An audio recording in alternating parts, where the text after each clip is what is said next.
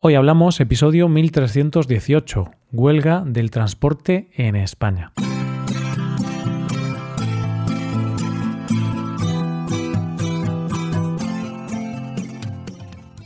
Bienvenido a Hoy Hablamos, el podcast para aprender español cada día.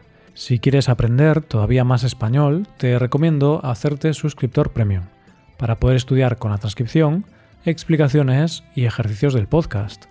Hazte suscriptor premium en hoyhablamos.com. Hola oyente, ¿qué tal? ¿Cómo estás? Si en las últimas semanas has visto alguna foto de algún supermercado de España, posiblemente parezca que estamos en guerra o pasa algo raro, porque durante las últimas semanas ha habido problemas de desabastecimiento de algunos productos, y en los supermercados había muchas estanterías vacías. ¿Qué ha pasado? Pues esto ha sido la consecuencia de lo que vamos a tratar en el episodio. Hoy hablamos de la huelga del transporte en España. Estamos viviendo unos tiempos complicados, donde las malas noticias y las noticias que parecen poner el mundo al borde del precipicio se suceden cada día. Nos levantamos, ponemos las noticias y pensamos, ¿qué habrá pasado hoy? Y siempre pasa algo. Parece que cada día que nos levantamos somos como Sísifo, que fue condenado por Zeus y Hades a empujar una pesada piedra por una montaña empinada, pero cuando llegaba arriba la piedra caía otra vez abajo, y Sísifo tenía que volver a subirla, así eternamente. Pues bien, tengo la impresión de que nosotros estamos en una situación similar a la de Sísifo, en el sentido de que tenemos que lidiar con hechos históricos de forma continua. Es más, ya se está hablando de que se están viendo dos formas de enfrentarse a las cosas muy opuestas. Por un lado, hay personas que están empezando a sufrir eso que se llama desgaste por empatía, que es cuando empatizas tanto con los problemas del mundo que eso afecta a tu salud mental, como la pandemia del coronavirus o la guerra en Ucrania, las dos tragedias más recientes, pero también más situaciones. Y la otra forma de lidiar con esto, para no sufrir, consiste en tener una especie de anestesia, en la que ya todo nos parece normal y normalizamos las desgracias. Bueno, después de esta reflexión, hay que decir que hoy vamos a hablar de un tema que no es nada parecido a una epidemia ni a una guerra. Es un tema mucho menos terrible. Pero sí es un tema que ha tenido a España en jaque durante unas semanas y ha provocado problemas de desabastecimiento en los supermercados, el cierre temporal de algunas empresas y otros problemas similares. Todo esto generado por la huelga del transporte.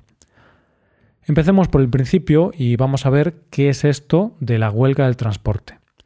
Seguramente ya sabes qué es una huelga, pero para quien no lo sepa, te voy a decir la definición que aparece en la RAE. Una huelga es una interrupción colectiva de la actividad laboral por parte de los trabajadores, con el fin de reivindicar ciertas condiciones o manifestar una protesta. La huelga del transporte comenzó el pasado 14 de marzo y se inició para protestar por la subida del precio del carburante, que hay que recordar que en pocas semanas subió rápidamente, debido en gran medida a la invasión de Rusia a Ucrania. Pero es verdad que ya llevaba un tiempo subiendo, pues desde el principio del año el combustible ha subido aproximadamente un 25% en el coste por litro. En un primer momento, esta huelga no está convocada por todas las asociaciones de transportistas, sino que la convoca una organización nueva y minoritaria que agrupa a pymes y autónomos, pero no estaba apoyada por el Comité Nacional del Transporte por Carretera, CNTC, que es la agrupación de transportistas con representación oficial, y es la que abarca a las grandes asociaciones. Entonces, al principio, solamente las empresas y autónomos asociados a esta organización minoritaria fueron a la huelga, pero días más tarde se sumaron algunas de las asociaciones oficiales. El CNTC, oficialmente, nunca estuvo a favor de la huelga, pero algunas de las asociaciones que forman parte de esta organización sí que fueron a la huelga.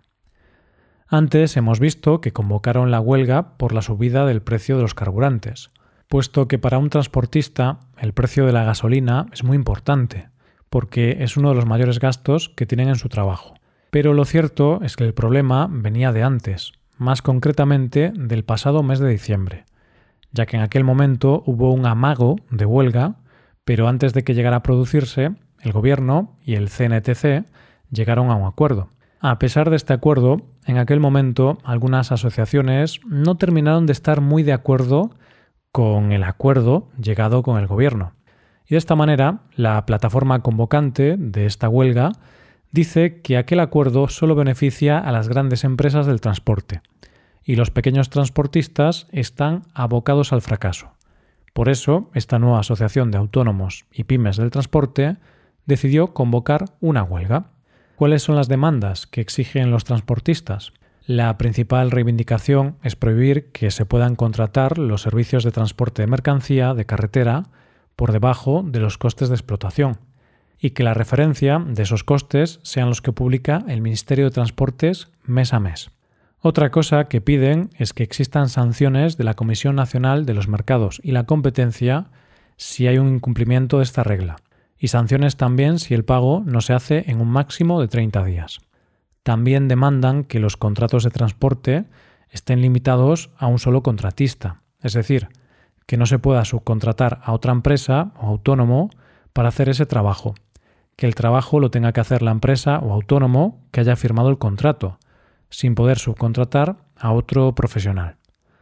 Otra de las cuestiones importantes en sus demandas viene dada por el hecho de que ellos dicen que son transportistas, no cargadores y descargadores, y es por eso que exigen que se prohíba que los conductores carguen y descarguen la mercancía. Piden también limitar los tiempos de espera entre carga y descarga, máximo de una hora, que haya un control sobre los falsos autónomos, es decir, que las grandes empresas no utilicen el modelo cooperativista para reconvertir a sus conductores en falsos autónomos. También piden más cosas como tener áreas de descanso seguras, que no tengan que pagar peajes en territorio nacional, mejores condiciones de jubilación o la creación de un convenio único estatal, entre otras cosas. Tenían más demandas, pero más o menos estas son las principales. Una vez que comenzó la huelga, tras pocos días, la situación era bastante caótica. Los transportistas que no estaban secundando la huelga tuvieron bastante complicado hacer su trabajo, debido a que algunos trabajadores en huelga organizaron piquetes para intentar impedir el trabajo de los que no iban a la huelga, y así forzar a más gente a apoyar la huelga. Por eso, más tarde, la mayoría de los transportistas se unieron a la huelga. Además, para las empresas y los ciudadanos, la cosa se complicó bastante también. Había empresas que no podían producir por la falta de material debido a la ausencia del transporte. Tanto es así que, llegado un momento, empresas como Danone una de las empresas lácteas más importantes, dijo que si esto seguía así tenía que dejar de producir. Y como Danone, muchas otras grandes empresas y también pequeños productores tuvieron que cerrar temporalmente por el desabastecimiento. Evidentemente, esto afectó a todos los sectores que necesitan el transporte para suministrar su producto o sectores como los hospitales para abastecerse. Vamos, una falta de suministro importante en productos básicos. Eso sí, España entró en pánico cuando dijeron que podía ser que hubiera desabastecimiento de cerveza. Así somos los españoles, muy cerveceros. Pero claro, el paro del transporte afecta no solo en el desabastecimiento inicial, sino que más tarde tienen que dejar de recoger los agricultores, ganaderos, e incluso la flota de pescadores tiene que quedarse en el puerto. Todo esto es dinero, puestos de trabajo, si lo cuantificas, cada día de huelga de transporte generaba pérdidas millonarias y muchos puestos de trabajo en riesgo. Vista la situación, que era bastante complicada, el gobierno y el CNTC llegaron a un acuerdo, según el cual el gobierno dará al sector del transporte 1.125 millones en ayudas.